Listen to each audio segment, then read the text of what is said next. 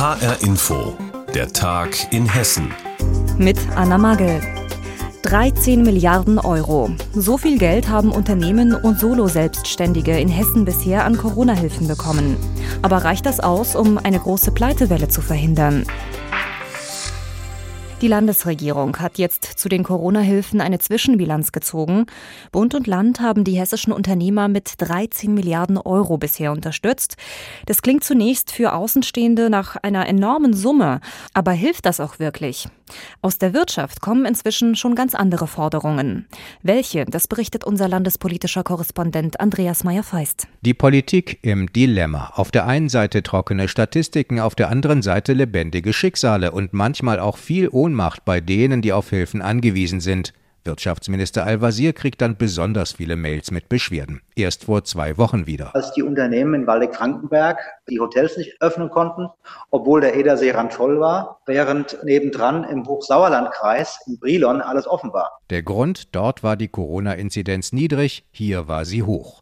Verlieren und gewinnen, das entscheidet sich auch an Kreis- und Landesgrenzen. Während der Wirtschaftsminister dann die Klagen zu spüren bekommt, sagt sein Finanzkollege Boddenberg, er habe keine Beschwerden mehr bekommen in den letzten zwei Wochen, wenn es um Corona-Hilfen geht, die sich auf hohem Niveau eingeruckelt haben, wenn auch nicht für alle mit Erfolg, denn Insolvenzen gab es auch.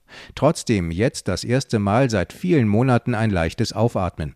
Die Landesregierung erwartet eine deutliche wirtschaftliche Erholung und schon für dieses Quartal wieder positive Konjunkturzahlen. Nach einem Schub im Sommer könnte schon im Herbst das Vorkrisenniveau erreicht werden. Wirtschaftsminister Al-Wazir verweist auf wachsenden Optimismus in den Unternehmen und einen Rückgang der Kurzarbeit. Laut Finanzminister Boddenberg verteilen sich die bisher gezahlten 13 Milliarden Hilfen auf 751.000 Anträge. Hessen liege bei der Geschwindigkeit der Bearbeitung im Bundesvergleich auf dem vierten Platz hinter Schleswig-Holstein, dem Saarland und Hamburg. Dass einige November- und Dezemberhilfen erst jetzt bearbeitet werden, habe auch an den Fristen gelegen. Anträge konnten noch im März gestellt werden. Die Anträge, die noch offen sind, das sind in aller Regel die, wo es um richtig viel Geld geht. Einige Hilfen laufen weiter, auch für Solo-Selbstständige, die bis zu 1500 Euro im Monat bekommen können. Entscheidende Frage, wie viel wird das alles unterm Strich kosten, wenn Corona erstmal vorbei ist und wie leer sind dann die Steuerkassen? In Wiesbaden rechnet man mit Steuerverlusten von 6 Milliarden Euro noch bis 2024 auf Landesebene durch Mindereinnahmen. Die Einnahmeausfälle der Kommunen, 4,5 Milliarden, sollen aus dem kreditfinanzierten Sondervermögen des Landes kompensiert werden. Bedeutet mehr Ausgaben durch Corona, gleichzeitig weniger Einnahmen und noch keine abschließende Bilanz möglich. Finanzminister Boddenberg sieht auch noch längerfristig Risiken für einige Branchen. Viele haben natürlich auch Substanz verloren, das dürfen wir nicht aus dem Auge verlieren und muss auch in den nächsten Jahren äh, bei uns äh, auf dem Bildschirm sein. Trotzdem kommen aus der hessischen Wirtschaft jetzt Forderungen, Hilfen zurückzufahren. Am besten sei den Unternehmen geholfen, wenn sie ohne weitere Belastungen wieder arbeiten könnten, erklärte der Präsident des Hessischen Industrie- und Handelskammertages Flammer. Angesichts rapide sinkender Inzidenzen fehlten im Plan der Landesregierung Regierung Schritte zur Normalität. Die behördlichen Einschränkungen müssten jetzt weitgehend zurückgenommen werden. Wie effektiv sind die Corona-Hilfen für Unternehmen und Solo-Selbstständige in Hessen? Dazu gab es jetzt ein Zwischenfazit im Landtag. Viele Wirtschaftsvertreter fordern, die Hilfen zurückzufahren und die Unternehmen stattdessen unter normalen Bedingungen wieder arbeiten zu lassen. Infos dazu hatte Andreas Meyer-Feist. Die Pandemie klingt ja langsam etwas ab und das öffentliche Leben in Hessen nimmt wieder Fahrt auf. Spätestens seit dieser Woche dürfen die Menschen in allen hessischen Landkreisen und kreisfreien Städten wieder in Restaurants essen, ohne Test oder Termin shoppen gehen und die Schüler, die dürfen alle zurück in die Klassenzimmer. Auf diese Lockerungen musste der Kreis Waldeck-Frankenberg aber besonders lange warten. Als letzter Landkreis in Hessen ist er in die zweite Lockerungsstufe aufgerückt. Wie dort das öffentliche Leben wieder erwacht, das hat sich HR-Inforeporter Sascha Pfannstiel exemplarisch in Willingen angeschaut. Wer durch den Weltcup-Ort geht oder fährt, dem bleibt es nicht verborgen. Es herrscht wieder Leben im Upland. Seit gestern gilt nämlich im Landkreis Waldeck-Frankenberg die Stufe 2 der Corona-Maßnahmen und das sorgt auch hier für die Rückkehr von Touristen und Tagesgästen. Die Menschen sind in der wunderschönen Berglandschaft oder auch im Ort selbst unterwegs, genießen sichtlich die Lockerungen und die damit verbundenen Möglichkeiten. Ja gut, ne? also es ist irgendwie wieder Normalität ein Stückchen weit. Ja. Freiheit pur. Also es ist einfach nur schön, man genießt es. Wir kommen nicht von hier, wir sind hier in Urlaub und es ist wirklich toll. Ich bin gestern schon gefahren und heute gibt es hier einen Bikepark. Das wollte ich machen, das war mein Punkt. und dann irgendwas noch schönes Essen nachher. Sonne genießen, das darf man ja auch wieder. Wir wollen gleich mit der Ettelsbergbahn hochfahren, ein bisschen spazieren gehen, einen schönen gemütlichen Tag machen. Wir wollen auf die Seilbahn hoch und dann ähm, runter wieder wandern und äh, später Rodelbahn fahren dann irgendwo noch was Leckeres essen gehen. Ich habe es vermisst. Ich habe da trotzdem voll durchgearbeitet, weil ich im Einzelhandel bin. Aber ich konnte ja trotzdem nicht draußen sitzen und das ist einfach das, was ich genieße. Immer mehr Betriebe der Freizeit- und Gastrobranche öffnen. So kann man Abenteuer golfen oder in den Wildpark gehen, Schlittschuhlaufen oder die Mühlenkopfschanze besichtigen, Essen und Getränke auch wieder im Sitzen und mit Bedienung genießen. Lange Zeit war das ja nicht möglich. Gleich gestern Abend gab es das erste Gondeldinner seit langer Zeit in der Ettelsberg-Seilbahn. Welche Betriebe sind für die Gäste da? Und welche Regeln gelten?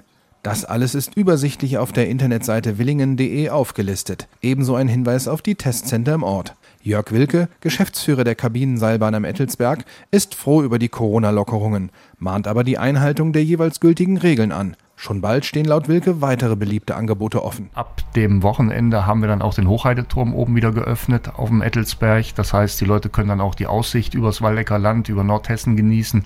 Und ab Sonntag äh, wird dann auch an der Ettelsberghütte wieder die Außengastronomie angeboten, sodass es sich wirklich wieder auch lohnt, auf den Ettelsberg zu fahren. Die Ettelsberghütte. Sie ist den meisten Willingen-Besuchern besser bekannt als Sigis Hütte. Vor Corona in den Sommermonaten ein beliebter Treffpunkt für Partygäste. Damit sich hier nicht zu viele Menschen tummeln, ist in den kommenden Wochen samstags vorsorglich Ruhetag. Willingen macht sich locker. Das Genuss- und Kulturleben nimmt dort wieder Fahrt auf. Dort mussten die Menschen wie im ganzen Kreis Waldeck-Frankenberg besonders lange auf die Lockerungsstufe 2 warten. Sascha Pfannstiel hat uns darüber informiert. Die Großstädte, die sind ja bekanntlich überfüllt. Und Wohnraum ist dort kaum noch zu bekommen und wenn, dann zu horrenden Preisen. Auf dem Land steht dagegen oft Wohnraum komplett leer, aber das Problem dort, es gibt kaum Jobs. Das muss aber nicht immer so sein, sagen die Initiatoren von Summer of Pioneers. Ein Projekt, das es auch in Nordhessen gibt. Und HR-Inforeporter Carsten Gohlke hat in Homberg-Efze eine junge Familie getroffen, die bei eben diesem Projekt das Landleben kennenlernt. Zwei Jungs spielen hinter einem kleinen, windschiefen, wenn auch liebevoll restaurierten Fachwerkhaus mitten in der Homberger Innenstadt. Ein junger Mann sieht den beiden Kleinen zu. Ich glaube, das Haus ist von 1400 noch was. Also wir haben ein altes Haus vorgefunden für Menschen, die höchstens 1,60 sein dürfen. Und das ist, ist ein anderes Leben. Diese, diese historische Altstadt hier, das ist einfach ein, ein schöner Ort, den wir erstmal entdeckt haben. Tobias Reitz ist eigentlich Darmstädter und Unternehmensberater. Gemeinsam mit seiner Lebensgefährtin Anna Groß und den beiden Jungs ist er dem Aufruf eines außergewöhnlichen Projektes mit dem Namen Summer of Pioneers gefolgt. Der Summer of Pioneers ist einfach eine total niederschwellige Einladung, beide Lebenswelten äh, zusammenzudenken und eben gerade mit den Möglichkeiten der Digitalisierung zu schauen, wie man künftig Leben und Arbeiten auf dem Land besser verbinden kann. Erklärt Projektleiter Jonathan Linker diese Mischung aus Natur und Gründergeist. Auf der einen Seite ist Lebensqualität in der Stadt auch bedroht durch enge und äh, mangelnde Freiräume und auf der anderen Seite leidet das Land unter einer zunehmenden Leere und einem allgemeinen Mangel an Menschen, die diese Lehre mit äh, Angeboten ausfüllen. 20 Menschen aus Großstädten wie Hamburg, Berlin, Wien oder eben Darmstadt sind an diesem Projekt beteiligt. Menschen mit unterschiedlichsten Ambitionen. Seien es junge Künstler, Kameraleute, IT-Spezialisten oder eben auch Unternehmensentwickler.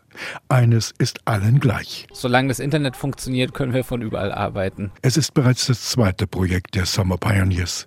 Denn bereits vor einem Jahr gab es im brandenburgischen Wittenberge, einer ähnlich wie Homberg strukturierten Stadt, so ein Projekt. Jenseits von Ausflügen und Urlaubsmöglichkeiten gibt es wenige Angebote, das Leben auf dem Land tatsächlich als eine echte Alternative zu begreifen. Diese Lücke haben wir einfach gefüllt. Und wir blicken eben aus diesen unterschiedlichen Perspektiven auf eine bessere Verknüpfung der Lebensräume Stadt und Land. Wir lassen die Menschen, die wir über ein Bewerbungsverfahren auswählen für unsere Projekte, die lassen wir vor Ort ihre eigenen Erfahrungen machen. Anna Groß und Tobias Reitz sind begeistert von der kleinen Stadt und den Menschen darin. Wir sind hier über die Autobahn hergefahren und hatten das Gefühl, wir sind auf so einer Panoramastrecke und überall sind die kleinen Hügelchen und äh, die Rapsfelder und es ist einfach wunderschön. Mm, wir haben auf jeden Fall eine sehr gastfreundliche Stadt gefunden. Also wir wurden hier sehr, sehr herzlich begrüßt und willkommen geheißen von allen Leuten. Ich glaube, die Pandemie hat uns bewogen, hierher zu gehen. Ein Jahr Stillstand, ein Jahr ziemlich krass zu Hause eingesperrt sein und ähm, ein Jahr aus dem Schlafzimmer arbeiten. Das hat uns sehr stark bewogen, irgendwie so einen Tapetenwechsel zu haben, auch mit zwei Kindern.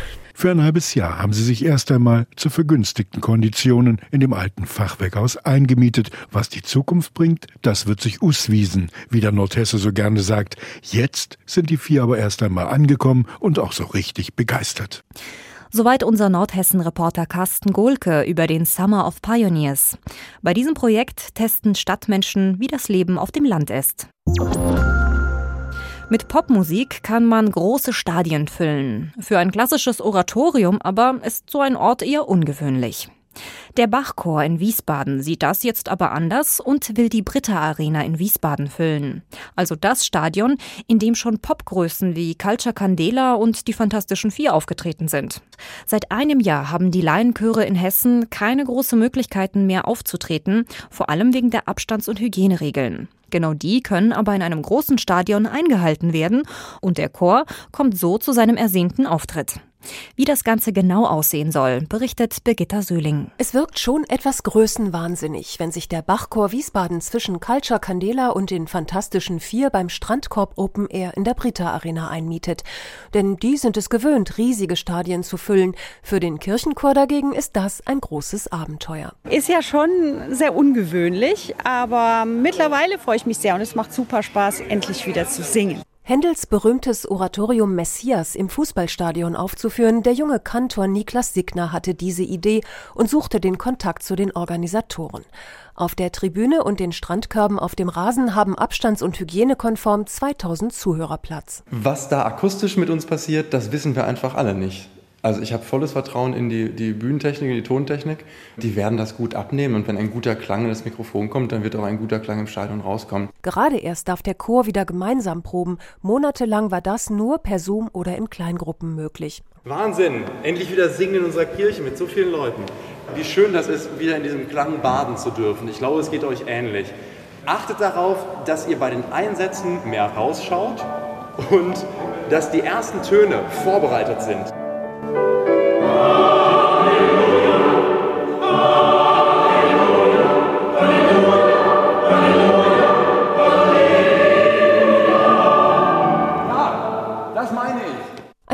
Ungewohnt ist das schon, auf Abstand zu singen. Mancher legt sich dabei eine Hand hinter das Ohr, um sich selbst besser zu hören. Man spürt aber, wie euphorisch die Sängerinnen und Sänger sind. Neben Orchester und Solisten haben beim Konzert auf der Bühne nur 40 Sängerinnen und Sänger Platz. Die übrigen verteilen sich dann auf der Tribüne. Die Zuhörer dürfen beim Strandkorb Open Air Konzert mitsingen, müssen aber nicht.